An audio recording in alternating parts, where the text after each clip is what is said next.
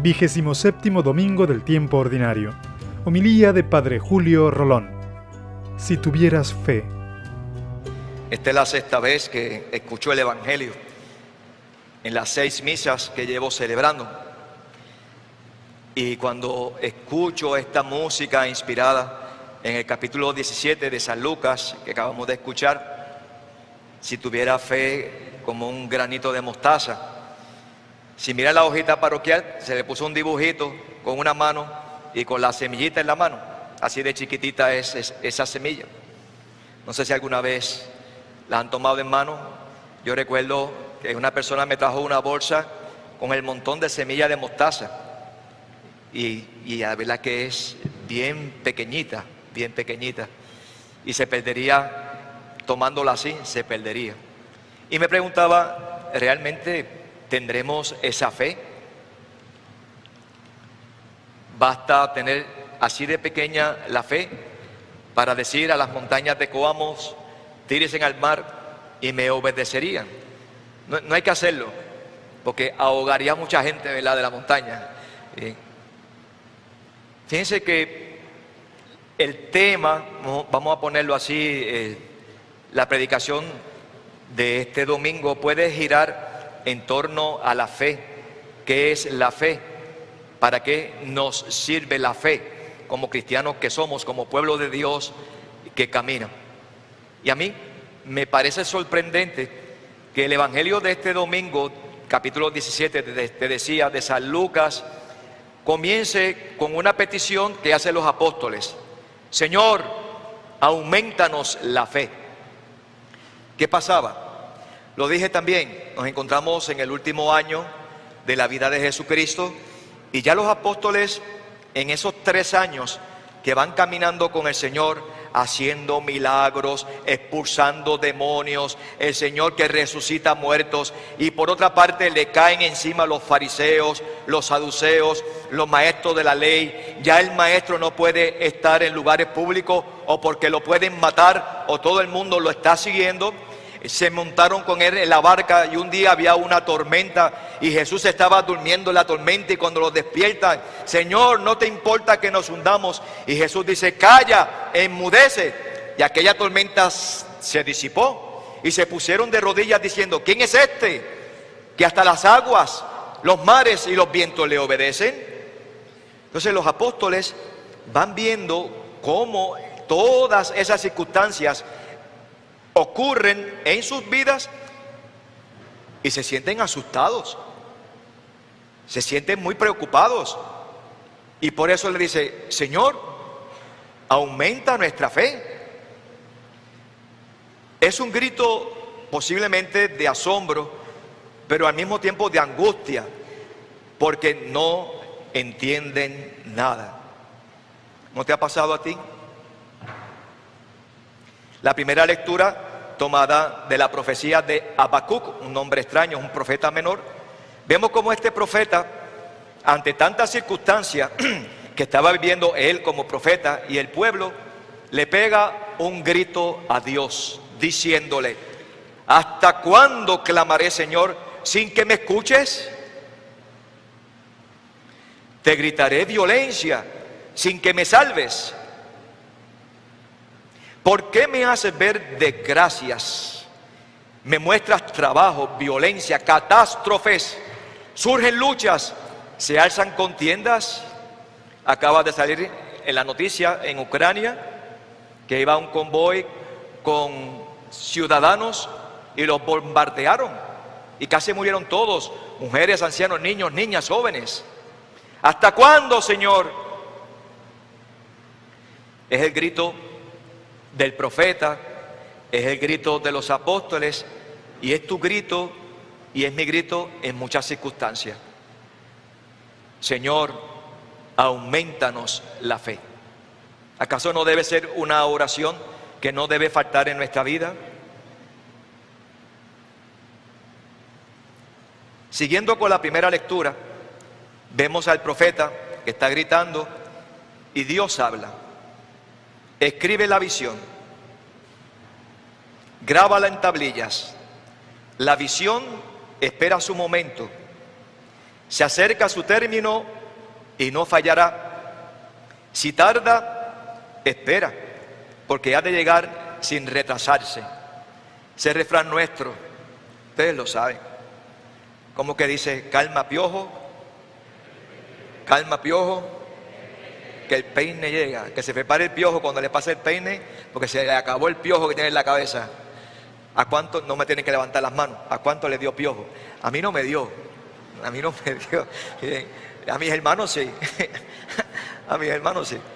Digo, yo no sé, ¿verdad? Calma, piojo, que el peine llega. ¿Por qué te desesperas? ¿Por qué esa angustia? Teníamos la angustia, muchas veces sentimos la angustia de cuando se acercaba Fiona, que llega y no llega. ¿Y cuándo va a llegar? Y parece que pasó un mes y el huracán no llegaba. A la verdad que fue bien largo aquello, aquella esperanza. El sábado, ese sábado, pudo haber habido misas y fiestas en todos los lugares. Hasta el domingo por la mañana se pudo, pero no. Calma, calma. Cuando Jesús oye el grito de los apóstoles, Señor, aumentanos la fe. Por eso dice, si tuviera fe como un grano de mostaza, le dirían a esa morera que es un árbol de aquella tierra, arráncate y te obedecería y se echaría al mar. Pero el Señor, después que dice que basta tener fe como un grano de mostaza, presenta una parábola un tanto extraña que parece que no tiene que ver nada con la pregunta que le acaban de hacer. Supongamos que ustedes tengan un criado, lo mandas al campo a trabajar y cuando llega tú le dices, ven criado, siéntate a la mesa porque soy yo el que te voy a cocinar. No, todo lo contrario. Tú le dirías a ese siervo, ponte a cocinar, lávame los pies, échame la comida y después que yo coma y beba, entonces comerás tú. ¿Acaso hay que estar agradecido al siervo por lo que tenía que hacer? Tiene que, hay que agradecerlo porque lo hizo. Esto es extraño. Y el Señor dice unas palabras muy sorprendentes, diciendo, lo mismo ustedes, cuando hayan hecho todo lo mandado, digan, somos unos pobres siervos, hemos hecho lo que teníamos que hacer. ¿Qué está diciendo Jesús? ¿Qué tiene que ver eso con, Señor, aumentanos la fe? El Señor lo dice porque somos muy desconfiados. Y muchas veces creemos que Dios no puede, cuando Dios siempre puede. Y ese es nuestro problema, nuestra falta de confianza. Y Dios nunca nos ha dejado. Dios siempre se hace presente, pero no cuando queramos, sino cuando lo vea oportuno y necesario y se hace presente y nos da la mano. ¿No te ha pasado? Y si aún no te ha pasado, espera. Basta tener la fe como un grano de mostaza. Eres un siervo inútil. Yo soy un siervo inútil. Y cumplimos lo que Dios nos pide. Porque es Él el que escribe nuestra historia. Es Él que nos salvará. Es Él que nos ayudará a alcanzar la salvación. Por eso no pasa nada quejarse. Y decir como el profeta del Antiguo Testamento, estoy hasta las coronillas con las cosas que están pasando, Señor. ¿Hasta cuándo? Calma, piojo, que el peine llega. Suave. Yo sé cuándo hacerlo.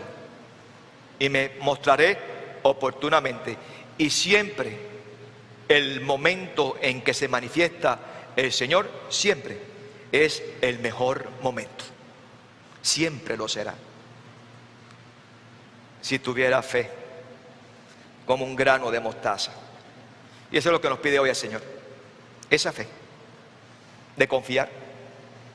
No entiendo nada muchas veces, pero aquí estoy, Señor. Tú lo quieres, yo lo quiero. Quiero porque quieres. Me gusta repetir esto, porque a mí me ayuda como sacerdote. Quiero porque quieres. Quiero lo que quieras y quiero hasta que tú quieras. Pero Señor, aumenta mi fe. ¿Sabes qué? La segunda lectura de San Pablo a, Timoteo habla de eso le dice a Timoteo, reaviva el don que tú recibiste por la imposición de las manos. ¿Cuál es ese don? El día que fuimos bautizados y se nos echó el agua en la cabeza. Y otro don que recibimos el día de la confirmación, que se nos confirmó y se nos dio el santo crisma. Tú que estás bautizado, tienes el don de la fe, de la esperanza y de la caridad. Levántalo, Señor, creo. Señor, espero. Señor, amo, pero aumentalas. Tienes siete dones del Espíritu Santo: ciencia, sabiduría, entendimiento, consejo, piedad, fortaleza, temor de Dios. Si estás confirmado, ¿qué estás haciendo con esos dones que el Señor te ha regalado? Ponlos a trabajar. Por eso San Pablo dice, reaviva ese don que te he dado y no te avergüences de dar testimonio de nuestro Señor, de mí y de su prisionero. Él estaba preso. Toma parte en los duros trabajos del Evangelio según la fuerza de Dios. ¿Por qué será que cuando estamos en un ambiente entre cristianos, al más que atacan es al católico? ¿Por qué será? Desconoce tu fe. No te avergüences de mostrarlo, de demostrarlo lo que eres. Sino los ángeles de Dios se avergonzarán de ti y de mí en el día del juicio. Tenemos otros hermanos separados, los dejamos, nos hablan, dialogan, nos dan estampitas, nos dan, eh, estampitas no, porque eso lo hacen los católicos, lo dan eh, este, revistitas y cosas así, y nosotros no nos atrevemos, y a veces te escondemos el rosario por, por si acaso. No, aumenta tu fe, entre otras cosas, aumenta tu fe sobre todo los estudiantes. ¿Qué lucha tienen esos estudiantes en la universidad? A veces hasta las mismas instituciones católicas y que no manifiestan que son católicos. Y hay que mostrarse con coherencia con la verdad. Así que se lo pedimos al Señor, que nos ayude, nos ayude a no tener miedo, a mostrar la fe. Y si sucumbimos o tambaleamos, Señor, creo, pero aumenta mi fe. Que así sea.